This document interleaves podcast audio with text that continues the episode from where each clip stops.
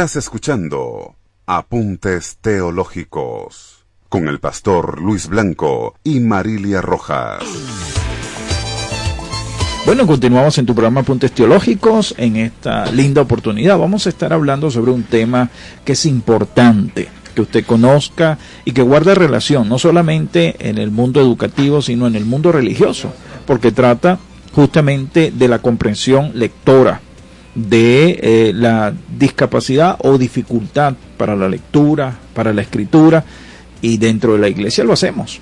Estudiamos la palabra, escribimos sobre la palabra. Entonces, ¿cómo este tema afecta a las personas que asisten a una iglesia o no? Es la dislexia. Y por eso invitamos a Pablo Velázquez. Pablo, buenas tardes, bendiciones. Buenas tardes, doctor. Muchas gracias por, por invitarme de nuevo a su espacio. Este, y más aún cuando tenemos que hablar de un tema tan interesante y tan importante y tan actual en las aulas de clase como es la dislexia y los otros este síndromes del neurodesarrollo que se pueden presentar allí como que es la el TDAH o la discalculia o, o, la disgrafía. En este caso, bueno, este aprovecho la oportunidad para hablar de la dislexia en primera persona. Claro. Pues este yo soy disléxico, este, de este diagnóstico tardío, me lo diagnosticaron a los 21 años en la universidad. Y bueno, desde ese entonces ha sido todo un trabajo para, para ir optimizando los procesos para adelantar, pues, y, desarrollarme como profesional y como persona. Ahora, Pablo, no solamente, y, y gracias por, por hacerlo, por tu valentía, que siempre tú lo dices, los que te conocemos, tú siempre dices, bueno, yo soy diléxico. Pero hay, hay, hay personas que no reconocen esto, Pablo, y tú lo vives como persona, como individuo, pero también lo experimentaste en otros como docente, porque tú eres docente. Sí. Sí, yo he tenido la oportunidad de ser docente en todas las etapas, desde preescolar hasta universitario. Ok. Y este, la dislexia es una manifestación del neurodesarrollo que dificulta los procesos de adquisición de la lengua escrita y, lo, y los procesos de lectura. Y no todos los disléxicos son iguales. Okay. Hay personas disléxicas que les cuesta mucho más el decodificar. Hay alumnos que aprenden a leer pero tienen problemas en comprensión lectora. Hay alumnos que aprenden a escribir, hay otros que les cuesta mucho escribir, inclusive su grafía no es tan, tan legible. Pero entonces, este, el que te aprende a escribir y tiene una caligrafía muy, muy legible, le cuesta transferir lo que lee o lo que piensa en, en el papel. Que eso sería decodificar, Pablo. Sí, eso sería la decodificación. Y la decodificación también está en el hecho de leer propiamente, de reconocer las palabras. Una de las características importantes acá es que tenemos un problema muy fuerte con la parte de la ortografía. Ok, Este, ¿Por qué? Porque no reconocemos la estructuración de las palabras. ok. Entonces, este, para nosotros, de plano, una palabra que puede tener inversiones de letras, Ujú. este, si uno le quita, por ejemplo, a casa, le quita la C, entonces uno sigue viendo casa. Porque fonológicamente para ti es casa, aunque le falte una C y cuesta mucho reconocer ese error ortográfico. En mi caso eso me acompañó durante muchísimos años y yo lo que he tenido que hacer es lo que se debe hacer en las escuelas, que son unas adecuaciones para este ir internalizando la caligrafía, ir internalizando la ortografía. Yo tengo en mis cuadernos de trabajo las pautas ortográficas, las palabras que más me cuestan escribir o que me cuesta reconocer las tengo escritas. ok. Y ahora con la tecnología, el uso del diccionario, el uso de... Llega un momento en que, pero ya te estoy hablando de un adulto que viene con, hace muchos años haciendo trabajos de adecuaciones. Este, yo estoy escribiendo y de repente veo la palabra y digo, no, hombre, parece fea. Y la busco en el diccionario y digo, ah, pero ya reconozco que la palabra es fea. Ok, pero si eso llega, es importante. Pero si llega Luis y me dice, mira, esa palabra está mal escrita. Yo con toda la edad que tengo, con todo lo que yo he estudiado, yo veo la hoja y no veo el error. No ves el error. Ok. Tú tienes que decirme, mire, escribiste casa con S. Ah, verdad, se ve fea y la cambio. Por eso es que entonces uno tiene que ir aprendiendo a releer y a releer y familiarizarse con, con, con las palabras. Familiarizarse con esa estructura de la palabra para que te permita entonces ser una persona eficiente en cuanto a lectura y escritura. Ahora, ahora, ah, Pablo, algo importante, ¿no? Que estuve leyendo, documentándome. Muchas veces lo- los síntomas, no, no hay como unos síntomas muy, muy predecibles, muy, muy visibles en la persona. Inclusive la persona no se da cuenta que es diléxica, ¿o sí? No, No. este, los síntomas no son, como- no es una enfermedad sino una condición. Ok. entonces no hay síntomas. Ujú. Porque un niño disléxico puede ser muy inteligente, puede tener un amplio vocabulario, puede saber utilizar esas palabras en un contexto, este, dependiendo de, de, de lo rico que sea el ambiente donde él se esté, esté creciendo. Por ejemplo, ahorita con lo de las, las tablets y los Ujú, videos, un niño que te ve viendo videos, bueno, tiene temas de conversaciones diversos, pero eso se va a expresar, sobre todo es en la escuela, a partir de ya los siete años, primer, primer- segundo grado, primer grado todavía no, segundo grado, cuando comienza a tener problemas con la escritura, con, con problemas con la escritura espontánea, problemas con la velocidad de trabajo, somos muy lentos para O escribir, sea, aprender palabras ah, nuevas o, eh, a un ritmo muy lento. muy lento. Ok. Esa, esa pudiera ser una de las características Ajá. y se identifica en la primaria. En la Ajá. primaria. Que, pero ¿qué es lo que pasa? Que dada la escuela tradicional como la que nosotros tenemos, que es uniformadora, donde todos los alumnos son iguales y todos deberían tener el mismo ritmo de lectura, y donde hay una constante insistencia, tanto de los mismos docentes como de los padres, de comparar, Ajá. entonces el niño disléxico o el niño con TDAH, inclusive hay niños autistas que, que no presentan unos rasgos, no entran dentro de lo que serían los rasgos comunes, pero son autistas, entonces los catalogan de flojos, de inatentos, de vagos, niños que, que no dan, y resulta que, que son niños que pueden dar mucho, y tienen una riqueza en cuanto a que de repente no, no son buenos leyendo y escribiendo, pero tienen unas potencialidades motoras, creativas, artísticas, de capacidad de organización para hacer las cosas increíbles, pero se frustran porque la escuela está en el sentido de lectura, escritura y cálculo, pero una lectura, una escritura y un cálculo según las reglas unificadas. La escuela no atiende las necesidades especiales. Ahora, ah, Pablo, una de las cosas que conversábamos antes de, iniciar el programa, lo valioso de este conocimiento, ¿no? Para un docente, dentro de la escuela, dentro de la universidad, el bachillerato y todo esto, pero también dentro de la iglesia, cuando, cuando enseñamos lecciones bíblicas. Exacto. Este, por ejemplo, yo me, yo me ubico en una escuela dominical, donde tenemos diferentes niños con, con diferentes problemas de neurodesarrollo, y que te digan, no, pastor, lo que pasa es que ellos son flojos, no se quieren aprender los versículos, uno hace un poema y no se lo aprende. Resulta que es que el niño no es que no esté motivado a aprenderlo no le interese, sino que no tiene la capacidad para. Y la manera como la persona lo aborda, al no ser docente o son docentes pero lo desconocen, este, no es la mejor manera para aprenderse un poema, por ejemplo, para un disléxico o para un niño con TDAH, y nombro disléxico y TDAH porque casi siempre los disléxicos tenemos un 60% de TDAH. Ok. Este, necesitamos aprendernos las cosas por partes. Ok. Entonces, por ejemplo, un poema, yo tengo que irme lo aprendiendo. Cada, cada fragmento del poema, tenerlo escrito de un color diferente, e irmelo aprendiendo. En la medida que me aprendo uno, involucra al otro, involucra al otro y así voy. Porque tenemos una memoria muy buena.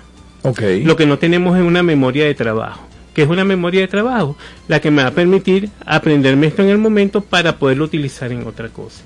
Okay. Ese es mi problema. El problema de la memoria de trabajo es esa. Yo me aprendo el poema, pero tú me dices, cópiame el poema acá y no lo voy a recordar. O estoy escribiendo una cantidad y me distraigo por cualquier cosa y cuando vengo a ver no me acuerdo cuál era la cantidad que venía o comienzo en otra línea porque no tengo esa, esa función ejecutiva de memoria de trabajo. Ah, ah, eh, ¿Influye mucho la distracción, Pablo? Sí, ¿Por qué? Porque al ser más lento para trabajar, tiendo a frustrarme, tiendo a cansarme, tiendo a distraerme.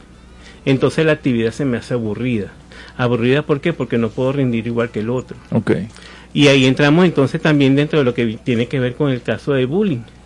¿Por qué? Porque de repente este niño que todo el tiempo es señalado como flojo, como vago, que no puedes, los demás si terminaron y tú no terminas, te quedas sin recreo, te quedas sin merienda, y en un momento que esos niveles de frustración que me van a hacer, hacen o que golpea al niño que tengo al lado porque termina todo primero que yo y me hace ver mal, o simplemente saboteo su trabajo o saboteo el trabajo de la clase, por como una manera de llamar la atención y decir, miren, estoy aquí y necesito que me presten atención, necesito que me vean, necesito que, que este, se den cuenta que yo tengo las capacidades, pero hay algo dentro de mí que no me deja.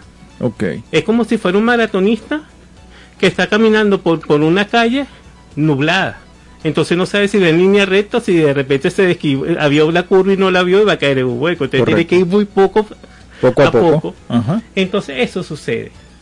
Pablo, mencionaste cosas como este, esos problemas de conducta, ansiedad, agresión, eh, retraimiento también hacia amigos, padres y maestros y sobre todo baja autoestima. Pero vamos a ir al corte musical, Lerves, y al regreso vamos a hablar de eso, porque es interesante que el padre, que el docente pueda saber cómo manejar muchas veces esa baja autoestima que tiene un estudiante, que tiene una persona en su familia, y siempre lo, lo, lo, llevamos todo a que, bueno, sí, él no se entiende o tiene baja autoestima por X o por Y, se considera esto y aquello, pero está muy relacionado con, con la frustración en, esta, en este tema que es la dislexia. Vamos al corte musical y ya regresamos.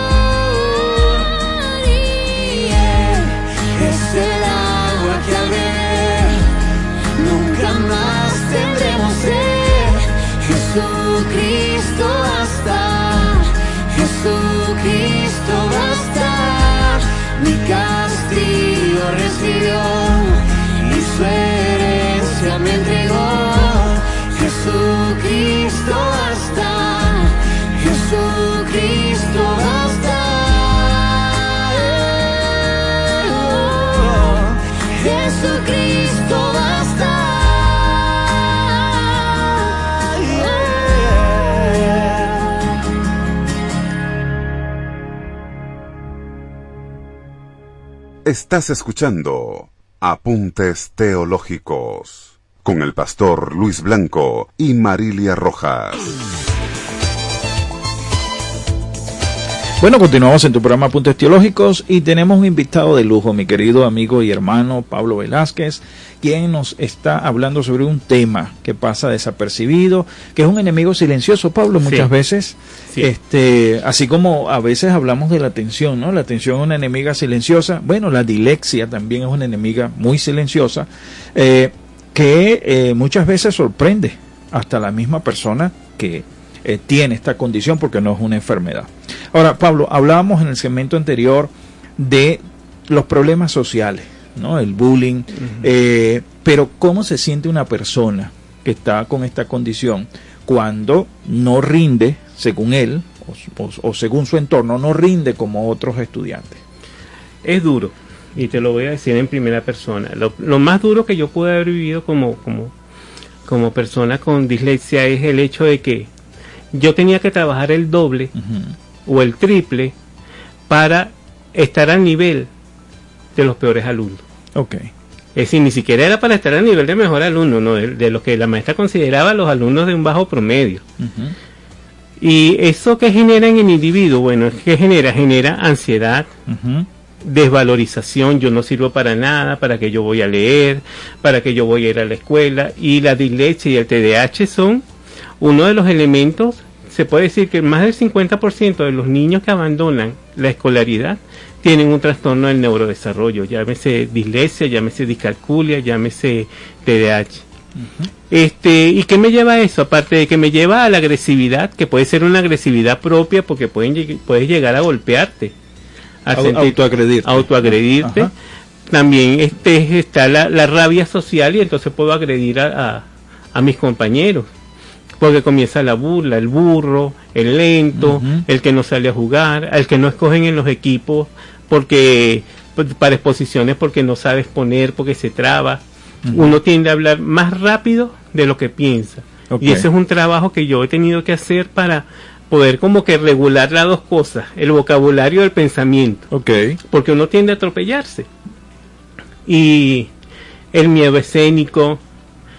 Entonces eso en verdad genera episodios de depresión muy fuertes. Y más si uno tiene en la casa, eh, tiene en casa un entorno en el cual en vez de apoyarte y en vez de ver tu trabajo lo que hacen es que te atropellan, te tildan de flojo, que más vale que te vayas a trabajar que seguir estudiando o para qué sirves tú. Y las maestras que en su en su manejo de que bueno, los mejores adelante, los peores atrás y tú siempre vas a ser Esa el último. clasificación. Esa clasificación que existe que es terrible. Maestras que todavía a estas alturas de- del partido dicen, "No, que ese niño es nulo porque no aprende a leer." Y no- y- Pero es nulo ¿por qué? Porque no aprende a leer, pero tú sabes por qué no lee.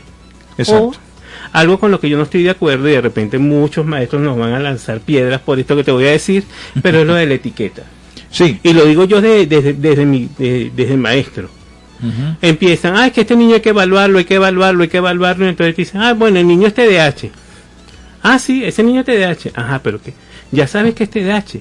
¿Qué hago ¿Qué adecuaciones vas a hacer Ajá. tú en el aula para eso? Correcto. Y cuando yo hablo de adecuaciones no es ponerle las cosas más fáciles, sino que de repente una adecuación muy fácil para un niño disléxico es repetir las instrucciones varias veces, Ok. ir dando las actividades por pasos.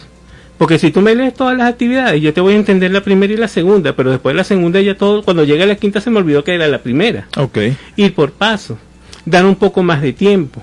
Aquellos alumnos que son muy buenos que, o que son muy rápidos, tener otras actividades y permitirle entonces a uno terminar. O si no terminaste una actividad en, casa, en clase, permitirte que la puedas terminar con el apoyo de tus padres en casa. Correcto. Esas consideraciones. Esas Pablo, que se deben de consideraciones y las evaluaciones que no solamente pueden ser de hoja y papel, también pueden ser evaluaciones orales. Los disléxicos oralmente en las evaluaciones son muy exitosos porque su procesamiento de la información es muy bueno porque no hay una afectación de la inteligencia. Lo Correcto. que hay es una afectación de la transferencia, más nada. Entonces, son esas cositas que van más allá de la etiqueta. Y, y inclusive, Pablo, ya vamos a ir al corte de la emisora, pero inclusive la- las etiquetas también que se dan en casa, ¿no? Sí. En ese que, que si es lento, que, que no puede hacer las cosas como hacen sus demás hermanos y todo aquello. Ajá. Entonces, el, el padre también tiene que entrar en esa conciencia de tratar de entender por qué. Tal vez no rinde como yo espero que rindiera, ¿sí? En comparación con sus hermanos, que las comparaciones no son buenas nunca, ¿no? Pero no permitir esas etiquetas inclusive en la misma casa, Pablo. Exacto, más bien co- en co- convertirse en, factores de apoyo. Ujú. Y los hermanos que son excelentes apoyar a sus hermanos. Y otra cosa que es importante es visibilizar el problema. Si yo tengo un alumno con, con, con dislexia en el aula, hablarle a los muchachos de la dislexia, Ok. decirle por qué Se debe decir. Pablo. Se debe decir. Sí, igual si yo tengo un alumno con TDAH o si tengo un alumno con autista. A veces, ¿cuáles son los problemas que se dan con los alumnos autistas? Que llegan y los buscan de abrazar y a ellos no les Ellos- gusta el exacto, contacto. Hay exacto. muchos que no les gusta Ajá. que los estén abrazando, rozando, entonces comienza el problema. Vamos a visibilizar los problemas, vamos a visibilizar a los alumnos que están allí para que se vean nuestras diferencias, como digo yo siempre, yo siempre lo pongo en mi, en, en- en mi, en mi hashtag, que lo que nos hace diferentes nos hace iguales. Correcto. Entonces eso es un poco darle apertura a eso porque es importante, pues. Sí, y, y vamos a terminar con esta frase ir al corte musical con este dato de contrapunto.com. Pablo dice, una alteración, hablando de la dislexia, del desarrollo que afecta entre el 3 y el 6% de la población escolar según la Organización Mundial de la Salud. En Venezuela, según contrapunto.com, dice el 30% de los casos que se atienden por fallas escolares presentan esta condición. O sea, Sí. el 30% de la deserción escolar, tal vez muchas veces, es debido a esta eh, condición. Vamos a ir al corte de la emisora y continuamos nuestro conversatorio en esta tarde con Pablo Velázquez.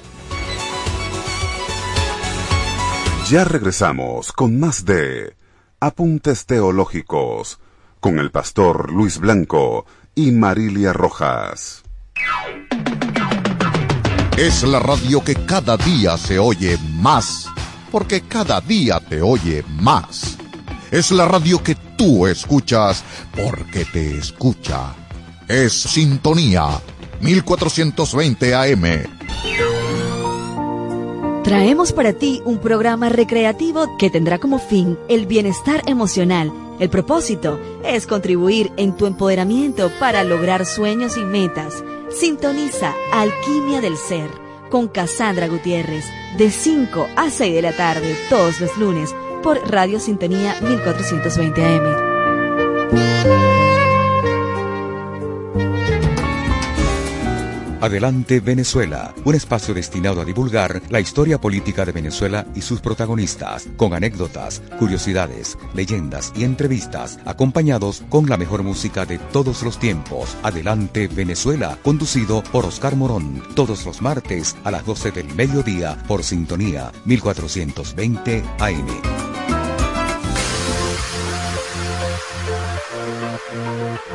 En el país de hoy, para salir adelante, se requiere de aptitud e inteligencia financiera. Y en Cultores de Venezuela te enseñamos cómo hacerlo. Cultores de Venezuela, el punto de encuentro de quienes creen en nuestra tierra con Manuel Brito y su equipo. Todos los martes de 2 a 4 de la tarde por Sintonía 1420.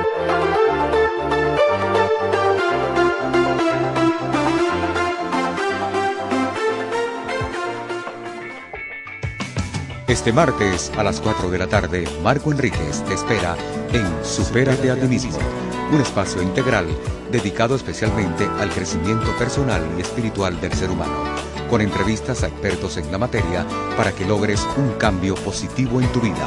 Supérate a ti mismo y logra tus metas. No te lo pierdas por Sintonía 1420 AM. Sintonía 1420 AM. Radio que se escucha porque te escucha. Estamos de vuelta con Apuntes Teológicos con el pastor Luis Blanco y Marilia Rojas. Bueno, continuamos en tu programa Apuntes Teológicos, hoy lunes 14 de noviembre del 2022, cuando son las 4 con 33 minutos de esta hermosa tarde en la ciudad de Caracas, me van a permitir hacer publicidad y ya está culminando el año. Si necesitas realizar el análisis y mantenimiento de tu vehículo, le sientes alguna falla al mismo, hoy es hora de hacer ese mantenimiento preventivo que tenemos que hacer todos. En DRS Motors somos expertos en el ramo automotor con 15 años de experiencia te brindamos la mejor asesoría personalizada para el mantenimiento y reparación de tu vehículo. Estamos ubicados allí en el sector de la Pastora y puedes llamarnos al 0414-178-5235, 0412-994-3805 o seguirnos por nuestras redes sociales arroba DRS Motor Piso al Día. DRS Motor, somos tu solución automotriz. Y estamos conversando con mi querido amigo y hermano y docente Pablo Velázquez. Estamos hablando sobre un tema que tiene que ver con la dilexia.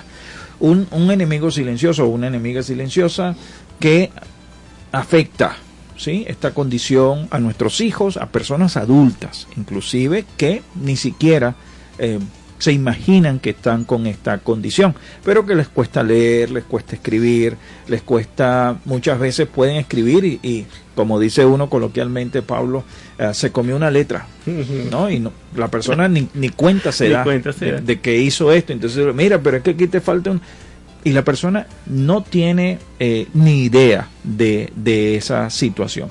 Ahora, Pablo, una de las cosas importantes, hablábamos de las etiquetas, pero esto puede generar problemas de conducta. Sí, muchas. Este, entre los problemas de conducta que existen son las disrupciones típicas de clase. Es decir, yo estoy fastidiado, la maestra mandó a hacer una actividad, no la entendí, no le explicó. ¿Qué me queda? Echar broma. Claro. Molestar al que tengo al lado, jugar con el lápiz, tumbar la sacapunta, pedir permiso para cualquier cosa. Este, como la, esas etiquetas mismas de la maestra van a ir generando en el grupo, que el grupo me vea como el discapacitado del salón, en el sentido discapacitado no por mi condición, sino porque, ah, él es el bruto, él es el que siempre saca 0,5, él es el que comete errores ortográficos, él es el que le rellenan el cuaderno de rojo. Deberían eliminar el rojo, el color rojo en el área educativa, solamente para que los niños pinten. Entonces, es ese, ese, el, no, el bruto, no, conmigo no te pongas, tú eres bruto, que no sé qué. ¿Eso qué me va a generar? O me- que yo me retraiga o que yo explote. Y casi siempre voy a explotar por la impulsividad, voy a golpear al otro y voy a tratar entonces, como académicamente no me puedo imponer, me, me impongo por la fuerza. Ahora, Pablo, fíjate, estamos hablando dentro de un salón de clase, Ajá. pero esto puede ocurrir fuera, en la sociedad, en una calle, en un sector, en una En comunidad. un ambiente laboral. Ajá, correcto. estoy trabajando y de repente estoy tratando de dar lo mejor de mí, pero de repente es, todo el tiempo me están diciendo, no, mira, te equivocaste, hiciste esto mal, hiciste esto mal, hiciste esto mal, va a llegar un momento en que vas a explotar. Y es ese tipo de persona irascible que todo lo ve mal, todo lo ve feo, de todo lo contesta. Y todo es mi culpa. Ok.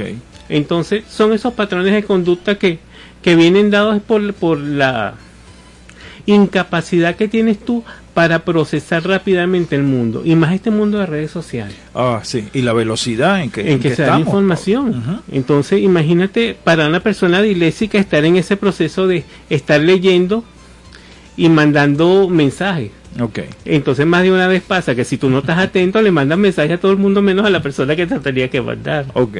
O escribes todas las palabras pegadas por la velocidad. Entonces, eso te, ¿qué te dice? Bueno, ah, te habla de una incultura cuando no eres inculto Ajá, correcto. te habla de, de, de, de ser flojo cuando en verdad tú le estás poniendo el doble de esfuerzo que, que muchas otras personas. Este, te hablan de que eres inatento y no es que eres inatento, sino que no comprendiste la instrucción. Ok. Bueno, ¿y qué he hecho yo? Yo copio las instrucciones. E- Eso te iba a preguntar, Pablo, ¿no? Porque ya, ya hicimos un diagnóstico de todo esto, pero ahora, ¿cómo manejas tú las dilexias? ¿Cómo, cómo la manejaste desde que lo descubriste hasta esta etapa? eh, un, un profesional nivel 5 que tenemos aquí en la radio. Bueno, este, en la universidad me, este, se da cuenta un profesor de desarrollo social porque yo le explicaba a todos mis compañeros. Mis compañeros sacaban 18, 19 y 20 y yo sacaba 05. Guau. Entonces, bueno, llegó un día y me hizo una evaluación oral y, y se dio cuenta de que yo manejaba el tema, inclusive lo manejaba muy bien. Y era porque, ¿qué hacía yo? Yo hacía cuestionarios, Ok. empezaba a sacar cuanta pregunta se me ocurriera del texto y respondía a las preguntas y me lo aprendía, no volvía al texto, porque el texto para mí era muy engorroso, pero el cuestionario lo manejaba mejor. Él me manda a OVE y ahí me atiende una doctora de, de, de- de apodo Mili, todos le decíamos Mili. Ella trabajó conmigo durante dos semestres y me dio las herramientas para. Ahora, ¿qué hago yo? Yo debo llevar, a la hora de trabajar, debo llevar una agenda de instrucciones. Ok. ¿Qué es lo que voy a hacer? Si voy a hacer un trabajo específico, ¿qué es lo que voy a hacer? Llevar una planificación y ahí ser docente me ha ayudado mucho porque mis planificaciones son escrupulosas. Ahí tengo todo como tiene que ser y no me salgo de allí porque si me salgo de allí pierdo. A nivel personal, todo lo tengo en un solo sitio. Mi cartera va en un mismo lugar siempre, mis llaves van a ir en un mismo lugar siempre y tengo choques cuando me cambian las cosas de lugar, porque es mi rutina, uno tiene que ir haciendo rutina. Ahora, el beneficio de esto, Pablo, para que continúe, es esa disciplina Ajá. que, que tú vas adquiriendo a través de los años, conociéndote, Exacto. primeramente. Debes conocerte. Debes conocer la profundidad. Y las rutinas que lo que van a hacer te van a ayudar a estructurarte. Cuando te estructuras, pierdes menos tiempo buscando las cosas que se te perdieron. Cuando vas a estudiar, que tienes todo a la mano, pierdes menos tiempo tratando de averiguar dónde están las cosas y puedes ir trabajando. A mí nunca me ha, me ha servido lo de identificar ideas principales y secundarias. Y tú me preguntas ahorita, que he dado clase a nivel, a nivel de posgrado, mira, sácame la idea principal de allí y no te vas a saber cuál es. Pero te trabajo por contextos. Yo sé cuál es el contexto principal, cuáles son los contextos secundarios y de ahí puedo hacer un análisis perfecto de lo que estoy trabajando y sobre todo lo que me gusta. Entonces tienes que identificar qué es lo que te gusta y para poder superar los problemas de lectura tienes que comenzar a leer. Pero no la lectura obligatoria, busca lo que te apasione. Así sea una revista, así sean revistas de motocicleta, como decía, de carros. Busca lo que te apasione y vas leyendo para que vayas ampliando tu nivel. Eso te comentaba en, en- cuando estaban, estábamos fuera del aire que yo comencé a leer puras este, lecturas infantiles Ok. Y eso me fue abriendo las puertas para poder entonces entrar a otros tipos de lectura y a otros tipos de comprensión. Entonces todo es cuestión de establecer rutinas. Cuando eres niño, las rutinas en casa, el uniforme, vamos a hacer la tarea, el acompañamiento siempre en las tareas, aunque seas un muchachón de sexto grado, es necesario para que te apoyen en eso y te hagan ver el error. Pero no te hagan ver el, el error como un error, sino que mira, escribiste esta palabra y te falta una S, o no le colocaste el acento. Acuérdate que esta palabra de llevar el acento, vamos a anotarla en un cuaderno aparte, Ok. para que uno vaya internalizando esas palabras. Lle- Llevas como ese registro, Pablo, y otra de las cosas que nos Ajá. dijiste que fue importante, la referencia, ¿no? Por ejemplo, vas, estás escribiendo algo, te das cuenta que, oye, yo soy así, ¿no? Yo veo un- una letra y digo, no, esta letra, esta, esta palabra no me parece, esto como que está feo, ¿no? En, Ajá. en- en lo coloquial, en lo común, yo, esto como que está feo, así no es. Y voy a la referencia de un diccionario, si estás en Google, allí puedes buscar si lleva acento o no lleva acento, o sea, eso es importante. Que no Sí. solamente lo haga una persona que está con esta condición, sino que todos nosotros tengamos esa disciplina. Bueno, a mí me ha servido mucho la tecnología. Por ejemplo, cuando yo estoy escribiendo en la computadora, que me parece que es buenísimo lo de los correctores ortográficos, Ajá. pero yo no lo hago como lo hace mucha gente, que teclea el error para que lo acomoden. No. Yo cuando veo que está en rojo, yo veo, trato de ver cuál es el error, voy y lo corrijo manualmente. Porque eso me va a ayudar a mí a identificar el error. Porque si no es inconsciente. Exacto. Ya se hace de manera inconsciente y no uso tampoco el autocorrector. Pero sí esas marcas, marcas rojas me van Sí. ayudando. Y este otra cosa que es importante que uno este tenga es a- aprender a, a valorar tu esfuerzo. Que tú sepas que si tú estás tú sepas que estás dando el 100% y aunque los demás no lo vean, tú sí lo puedas ver, porque ese es el grave error. Porque el muchacho se esfuerza, tú te esfuerzas, tú tratas de hacer las cosas, tú trabajas el doble y hay mucha gente que no lo ve. Ay, eso es facilito, eso lo he hecho yo en 15 minutos y tú te tardaste 3 horas. Pero esas 3 horas tuyas valen. Exacto, es un esfuerzo. Es un esfuerzo. Y te puedo decir que a nivel cognitivo, eso pasa en mi caso, no sé si está en todo, a nivel cognitivo, este, a mí me ha ayudado mucho la referencia.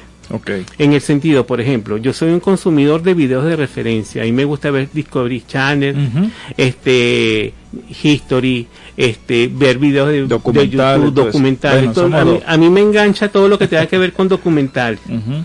Y te puedo decir que yo te puedo hablar de, por ejemplo, tú, que, que de México como si hubiese ido a México y hubiese estado por los documentales que he visto. Pero ¿qué sucede? Que cuando yo abordo un texto Que tiene ese contexto, para mí es mucho más fácil, es así como una Claro. puerta abierta. Entonces no cerrarse. No, no, me tengo problemas para leer. Bueno, ve un video. Sí, Fí- fíjate Pablo, di- dijiste algo importante que está en, en, en mi Twitter, en, en Twitter. Yo lo coloqué antes de venir al programa y es que se creó una Biblia, justamente crearon una Biblia para aquellas personas que tienen los, estos problemas de dislexia, que es en video, para que las- lo- todas las personas puedan no leerla, sino verla a través de este, este video. Ah, hablaremos, ok, cómo tratamos esa condición en la iglesia y Noticias Cristianas nos dice lo siguiente. Déjenme aquí que abra rápidamente el Twitter para decírselo. Tenemos entonces un desarrollador que creó la primera Biblia para personas con esta condición. Un desarrollador cristiano creó una Biblia en video especial para personas con dislexia y para niños muy pequeños para leer. Entonces sí hay maneras, Pablo. Sí. Lo que pasa es que muchas veces en la casa y en la misma en la misma comunidad educativa se maneja esto como un tabú. Y que la tecnología tú la ves como jugar. No. Ajá. Hay algo que se llama gamificación Ajá, en educación sí. donde tú aprendes jugando, donde hay cualquier cantidad, mira, y una de las bondades de toda esta pandemia fue que se generaron cualquier cantidad de, de, de herramientas educativas para trabajar que son bien respaldadas, bien consolidadas y que te van a generar un aprendizaje. Entonces hay que abrirse también. Uno como docente no puede ser siguiendo, siguiendo, si- seguir siendo docente del siglo XIX para darle clase al chamo del siglo XXI. Sí, no se puede. No se puede. Entonces, por más que a ti te cueste, tú tienes que tratar de acercarte por lo menos a finales del siglo XX para que puedas trabajar sí. con estos chavos. Entonces, es esto. Y lo que comenzamos que es importante esto en la iglesia, porque cuántas personas no dejan de ir a los discipulados, cuántas personas tú le dices, vamos a leer la palabra en, en voz alta. Leer la palabra en voz alta en la iglesia, yo disléxico lo, lo hago. Ok, claro. ¿Ve? Primero porque si me pongo nerviosa se me confunden todas las letras. Y entonces en el- los discipulados, en los talleres donde yo tengo que escribir, tengo que producir, si yo tengo esta condición y no la sé, pero digo que oye, que soy lento para escribir o no me gusta escribir, que es la etiqueta de esta condición para las personas que no lo saben, entonces allí estamos entonces nosotros como iglesia dejando de darle oportunidades.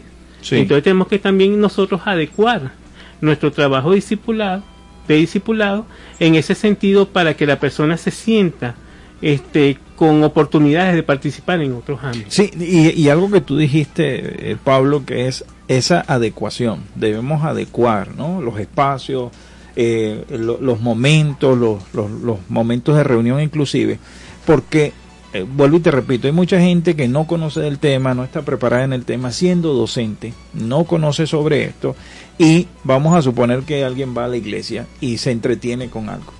Entonces inmediatamente lo etiquetamos como que, ah bueno, o, o- o- es un espíritu, es un demonio que, que lo distrajo, que todo aquello, porque no estamos entendiendo al ser humano. Exacto. Y tenemos que entenderlo, nuestra familia tiene que entenderlo. Y no sentir vergüenza si hay algún familiar con esta condición, Pablo, porque esconder esto eh, no contribuye en nada en mejorar las relaciones de esta persona y, y- y su adecuación en la vida. Inclusive lo, la- cuando se hace el sermón bíblico, Ajá. este, esos sermones que se extienden en el espacio y se pierden. Entonces yo me imagino siempre a Homero Simpson durmiendo con la boca abierta en la iglesia. ¿Qué es más funcional? Por ejemplo, yo lo he visto mucho que usted lo hace y he visto otros pastores también que lo hacen me parece bien, que van dividiendo en parte la narrativa y dice, bueno, en primer momento, entonces, bueno, ya vimos el paso uno, había que hacer tal cosa, ahora en el paso dos, fíjense cómo... Entonces eso me va a me permitir a mí llevar una línea de lo que se viene Exacto. y no se pierde y capto mejor el mensaje. Y muchas veces, Pablo, utilizar el proyector, ¿no? Ah, que, que, como todo, se empezó a, a- a satanizar en algún momento, que si proyectar, que si esto, y es necesario, son herramientas para poder comunicar efectivamente un mensaje, Pablo, y que todos puedan entenderlo. Yo escuché a alguien, no recuerdo el nombre de la persona que decía, lo satánico no está en la tecnología, sino en las manos de quien la usa. Claro, correcto. Entonces, todo es válido en iglesia. Entonces, a veces hasta, no, que las canciones, que no sé qué. Bueno, yo prefiero mil veces escuchar un merengue cristiano que escuchar a, a eso- e- e- esas cosas nuevas que están por allí saliendo, Sí, que sí, tienen sí. una cantidad de letras que tú, Sí. que son tristes. y, y, y que crean un- un- una matrix, que crean un paradigma de, conducta. Este Pablo eh, se vio recientemente en un concierto que dieron en un estado aquí en el país, no lo voy a mencionar ni nada, usted vaya a Twitter y lo verá. Y justamente eh, el nivel de las canciones y todo aquello crea un patrón de conducta. Sí. Las letras de las canciones. Por aquí Leida nos comenta. Buenas tardes, bendiciones. ¿Considera usted que hay un incremento de esta condición? Y me coloca entre paréntesis. Y otras como el autismo. En las dos últimas décadas, el estrés materno prenatal puede influir en el feto para des- desarrollar esta condición. Bueno, ¿Qué crees tú, Pablo? En la dislexia eh, eh, hay un componente hereditario. Sí, eso, eso fue lo que leí. Este pero también tiene mucho que ver yo creo que todos estos factores medioambientales Sí. esas famosas dietas que hacen las mamás cuando están embarazadas que yo he visto que son terribles que hacen dietas du- antes durante y después del embarazo eso debe afectar en algún momento y bueno, esta mañana este, estaba en Profuturo, que ellos llevan toda esa la, la cartera de formación del 2022, y hablaban de que ahorita este, uno, de cada, no, uno de cada diez niños en las aulas venezolanas tiene un problema de dislexia. Wow. Entonces yo digo, bueno, uno de cada diez tiene problema de dislexia. Y si Tiene un entonces... salón de 30... 30 son tres niños. Entonces, si vas y tienes TDAH, uno de cada 20 son TDAH, entonces tú dices, bueno, tengo dos TDAH. Dos. Cuando vienes a ver de tu población, más del 50% tiene problemas de neurodesarrollo. Entonces, ¿qué nos está diciendo esos indicadores? Que el docente tiene que formarse. Sí. Y que las universidades, yo como profesor universitario también siempre lo estoy recalcando, las universidades deben comenzar a formar en problemas del neurodesarrollo, que cuando uno salga egresado de una universidad uno conozca las tipologías, sepa cómo trabajarlo, sepa cómo abordarlo, establecer patrones de tolerancia, patrones de adecuaciones. Y no solamente ver como psicopedagogía uno en la universidad como sí. una materia, no, no, verlo como, como una práctica educativa que tenga nivel de práctica para que tú puedas tener las herramientas para trabajar porque esa es la población que te toca. Correcto. Ahora, Pablo, algo que hablábamos y, y Leida lo mencionó aquí en su mensaje, estamos viendo los niños muy pequeños estresados. ¿no? Y, y no y no es una palabra de bueno es el cliché del momento estoy estresado sino que estamos viendo estrés en los niños Hay tú ves estrés en, los salones de, niños en primaria Pablo Sí, sí, sí, hay mucho estrés. Ujú. Hay, hay varios tipos de estrés. Está el estrés del patrón de los padres. Ok. Padres estresados van a generar a niños estresados porque no es que, mira, párate, no, párate, ya, joder, que no qué. Y de hecho el niño cuando ya son las 7 y 10, todo ya llega a la escuela temblando de estrés. Está el otro estrés, ya para niños más grandes, que es el estrés de las redes sociales. Ok. El contenido que estoy consumiendo, cuántos likes me dieron, cuántos likes no me dieron, si me, si me, si me postearon, si no me postearon. Eso genera muchísimo estrés e inclusive quita muchísimo tiempo. Más Sí. tiempo que lo que dedicado verdaderamente a la escuela. Y este hay un patrón ahorita también de comparación de estatus. Y se da entre los niños pequeños, cosas que yo nunca había Sí, visto. Pablo. ¿Cómo yo tengo eso? más que tú. Ah. Yo tengo, yo puedo este, veo 600 canales, en cambio tú ves solamente cuatro. Este, mi papá tiene tal cosa, mi papá me trae en una camioneta y a ti te traen en, en- en- en un Volkswagen. Ujú. Esos patrones en niños muy pequeños se viene dando. Wow. Y esos son errores de crianza que están teniendo estos padres modernos, estos milenios que están, que están Sí. criando, están creando con unos patrones errados. Porque no están formando personas, están formando productos. Ok. Ajá. Entonces es muy distinto cuando yo formo un producto, es decir, tú vales lo- por lo que tú tienes y no tú No vales por lo que, tú eres. Entonces nosotros tenemos que retomar esto de que nosotros valemos por lo que somos y darle su lugar al docente. El docente ahorita es muy atacado. Yo creo que uno de los que más recibe bullying ahorita es el docente, porque el padre toda su frustración, todo su estrés de la mañana, todo su problema se lo descarga al docente en el sentido de, de- del niño. Entonces, llegamos con niños que son soeces, son groseros, irrespetan, no acatan normas. ¿Pero por qué? Pero cuando tú estás afuera en el colegio, tú ves que el papá también es soez, te, te insulta en las colas, no acata normas, dice no se pare ahí, ahí me paro porque yo me Sí, quiero parar aquí. sí, sí. Entonces, es una cuestión también de sanar desde la familia. Yo creo que si nosotros comenzamos un trabajo de sanación y de formación desde la familia, vamos a tener niños más niños y menos niños producto. Ahora, Pablo, sí se puede, porque tú eres un ejemplo de eso. Sí, Sí. se puede. Ya nos queda un último minuto. ¿Cómo, cómo, ¿Cómo se mantiene esa perseverancia? Ese aceptar que sí, que tengo esta condición, pero que eso no me detiene. Yo puedo llegar hasta donde yo quiera llegar. Y, y fue tu caso. Sí. A ti, tú amas la docencia y tú eres excelente docente. Gracias, gracias por, por, por lo de, de- de docente. Sí se puede. Este, no voy a negar que yo cuando comencé en la universidad, que fue mi, mi, mi- bueno, mi primera frustración fue cuando entré en el centro contable. Ajá. Yo quería estudiar contabilidad y me hubiese metido preso porque nunca las cuentas me cuadraron. nunca, nunca hubo un ejercicio que me cuadrara y abandoné por eso porque no lo entendía. Después, gracias a Dios, entro en la central Ajá. y ya en el segundo semestre te sentía que, que- que tenía que abandonar porque pasaba mis materias, pero no las pasaba con las notas con las que yo quería pa- pasar las notas. pues. Correcto. Y después poco a poco, bueno, me fui metiendo, fui aprendiendo, fui haciendo y después ese sí se puede. Ese sí se puede y, y mira, este, terminé, hice mi maestría en psicología de los procesos del aula. Excelente. Este, después continué y terminé mi especialización en el pedagógico y lo que me ayudó mucho fue el trabajar en fe y alegría. Ellos siempre, la madre Natividad, la madre Carmen, ellas siempre fueron como, como mi mano. Me decían, ven acá, mira, te equivocaste aquí, tienes que... Te acompañaron. Me acompañaron. Entonces, para poder ya uno crecer, tiene que tener un acompañamiento. En estos momentos, mi gran acompañamiento es mi esposa. Ella siempre está pendiente, ella es mi correctora de texto muchas veces. Este, pero sí, si yo quiero ser exitoso, yo tengo que tener una mente exitosa. Y frente al que me diga que no se puede, uno decir sí se puede. Sí Me equivoqué, asumo mi error, está mal escrito, está mal redactado, vuelvo de nuevo. Pido ayuda. Ujú. Esos son. Y así uno va creciendo. Y si uno lo ve, así es el continuo. Claro. Es decir, no me estoy, no estoy diciendo nada que, que, que lo pueda hacer cualquier otra persona que sea neurotípica. Exacto. Es decir, que trabajar, pedir ayuda cuando la necesita y tener apoyo. Y seguir adelante, perseverar. Todos somos valiosos.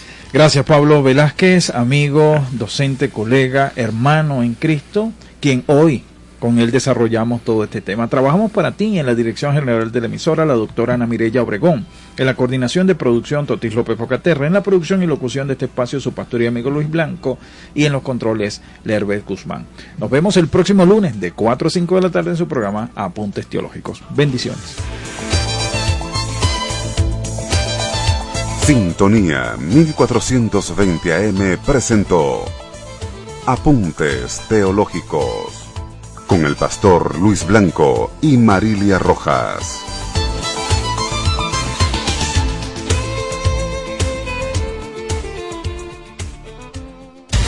Para tu seguridad, conocimiento. Ideas para prevenir situaciones de peligro en la calle. Si somos víctimas de un delito, mantengamos la calma. Los objetos se recuperan. No hay necesidad de resistirse. No discutamos. Entreguemos lo que nos piden. Nosotros tenemos el valor del trabajo, la dignidad, el apoyo y el amor que a ellos les falta. Por tu seguridad, conocimiento. Es la radio que cada día se oye más, porque cada día te oye más. Es la radio que tú escuchas, porque te escucha. Es Sintonía 1420 AM.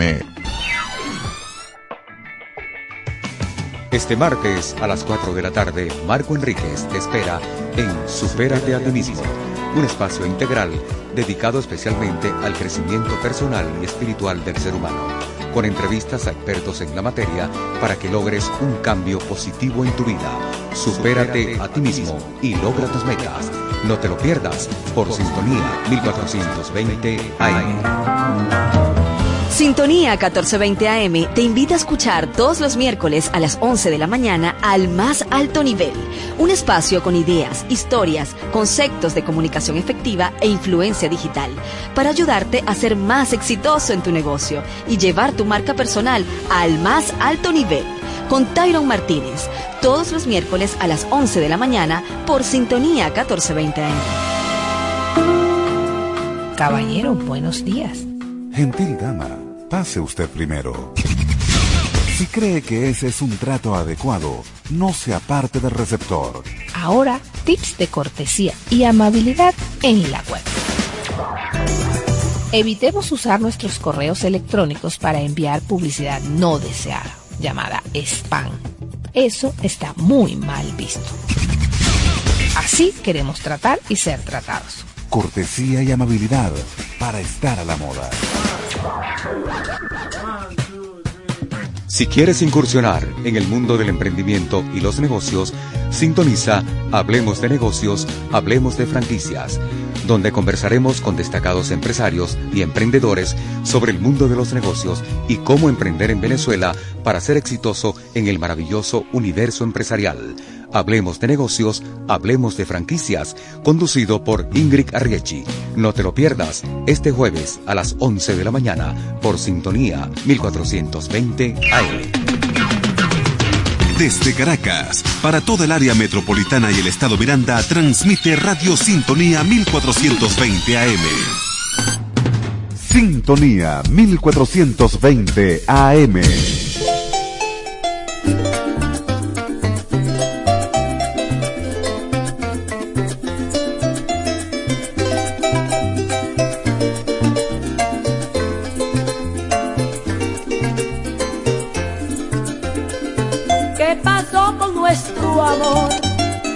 Tan poquito que duró. Fue la luz de aquel copullo que entre sombras y murmullos a mi vida iluminó. Fue tan mío como tuyo el aroma del capullo que en la brisa se perdió y eso fue porque el orgullo pudo más que el corazón. ¿Qué pasó con nuestro amor? Tan poquito que duró. A una gota de rocío que jugaba con el frío, vino el sol y la secó. Fue el cristal de un espejismo que tal vez nosotros mismos confundimos con amor y al actuar con egoísmo no apreciamos su valor. No apreciamos su valor, un amor que fue bonito y de repente se murió. De repente se murió, debe ser que estaba escrito en el libro del dolor. En el libro del dolor te me ha ido la sonrisa, se me ha ido la ilusión. Se me ha ido la ilusión, se ha perdido con la brisa el perfume de una flor. El perfume de una flor llora, llora,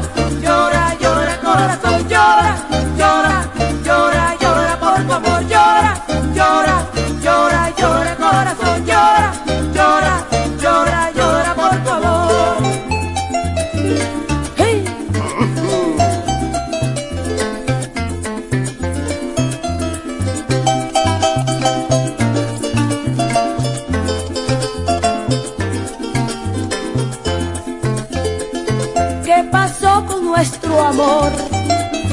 Tan poquito que duró. Fue la luz de aquel cocuyo que entre sombras y murmullos a mi vida iluminó. Fue el cristal de un espejismo que tal vez nosotros mismos confundimos con amor y al actuar con egoísmo no apreciamos su valor. No apreciamos su valor, un amor que fue bonito, de repente se murió. De repente se murió, debe ser que estaba escrito en el libro del dolor. En el libro del dolor te me ha ido la sonrisa, te me ha ido la ilusión. Se me ha ido la ilusión, se ha perdido con la brisa el perfume de una flor. El perfume de una flor llora, llora,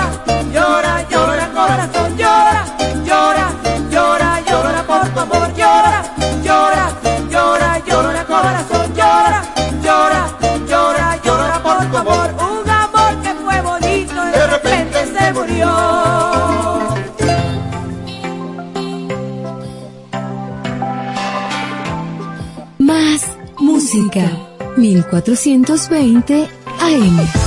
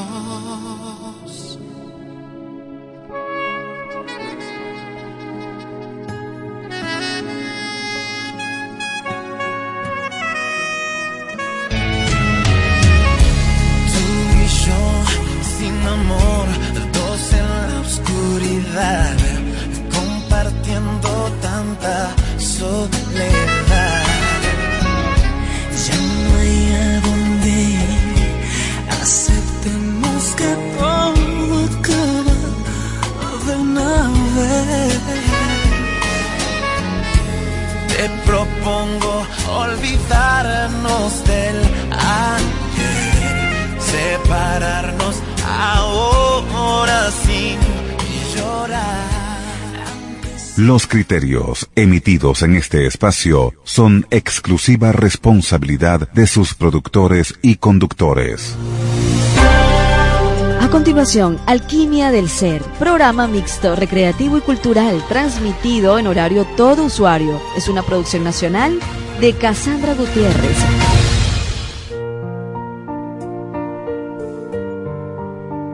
Sintonía 1420 AM presenta Alquimia del Ser con Cassandra Gutiérrez. Feliz y bendecido lunes. Estamos aquí reconectándonos con la red de luz y de amor, no solo de Venezuela, sino del planeta desde aquí. Muchísimas gracias a todas las personas que se conectan en vivo a través del www.radiosintonía 1420 AM así como las personas que se conectan a través de la radio de señal abierta en Caracas, Mirandas y Vargas y a través de arroba casandra.enlazadora de mundos. Vamos a darle las gracias en la presidencia a la doctora Mireya Obregón, en la coordinación de producción nuestra querida Toti López Pocaterra, en los controles Lever Guzmán y esta servidora Casandra Gutiérrez, tu enlazadora de mundos. Muchísimas gracias por estar allí, ya nos estamos reconectando. Vamos a enviar la invitación, nuestra invitada está allí atenta. Gracias a Maritza de Jesús por estar allí y sintonizarnos a esta hermana del, del universo. Voy. A enviarle a Beatriz. Beatriz Villa es nuestra invitada. Ella ya está atenta a esta invitación. Nosotros vamos a dar las gracias a toda la gente que se conecta y por supuesto un momento de publicidad. Arroani.estética tiene lipoescultura sin bisturí, limpieza facial profunda, limpieza de espaldas, limpieza de glúteos, reafirmación de glúteos. Pueden contactarla a través del 0412-716-4710 y Arroa, Centro Profesional del CCCT, limpieza profunda de de cara limpia, es que tengo aquí la invitada, voy a terminar rapidito la, la publicidad. Centro Profesional del CCCT, arroba Cosmetría Gori, todo lo que tiene que ver en cosmedia, cosmetría, 0424-183-6592. Hoy estoy súper feliz porque bueno, estamos aquí dos países uniéndonos en esta sintonía, un trabajo maravilloso que viene haciendo Beatriz por las redes sociales. Y yo dije, no, ya tiene que estar en mi programa Alquimia del Ser manifestando esa energía para toda esta población de Venezuela y bueno, la gente que se está conectando aquí del mundo. Bienvenida Beatriz Villa, licenciada en matemática, profesora de probabilidad y estadística es facilitadora de cuerpo y además barras conchi. Ella nos iba a explicar cómo de allí salió a este mundo, por favor. Bienvenida. Hola, hola, muchas gracias Casandra por la invitación, gracias a todos los que se están conectando por vernos y por permitirnos entrar a, sus casas. Este, pues bueno, o sea, ya me presentó Cassandra, muchas gracias. Eh, les cuento un poco de esto o el que va de, de esto de, de, ser de ciencia y estudiar matemáticas y todo eso y de pronto entrar al mundo de la conciencia y que todo es energía y vibración y así. Pues bueno, o sea, para empezar, eh, llegué a un punto de mi vida y creo que para muchos pasó algo así en la pandemia, en donde empiezas a preguntarte, como más de ti y autoconocerte y saber qué quieres y, y, a dónde esperas llegar y cómo te sientes en el presente y todo esto. Y pues a mí me pasó en la pandemia mucho. Y, y entré a cursos y em, empecé a ver como que pues de pronto sentí o pasó que la vida era como en plan de pues hacer ejercicio, le, entrar a trabajar y pues ya se acabó el día y los fines de semana en plan de hacer súper o hacer desde la casa y todo esto. Entonces de pronto empecé con la vida tiene que ser algo más que esto, la vida tiene que ser algo más que trabajar de lunes a viernes, eh, trabajar 50 semanas al año para poder descansar dos. Digo, esto varía de país a país, pero, pero bueno, este, y así, ¿sabes? O sea, como que en la vida tiene que ser algo más que solo trabajar. Y entonces eh, llegué a ese punto y en ese punto fue como, claro, es que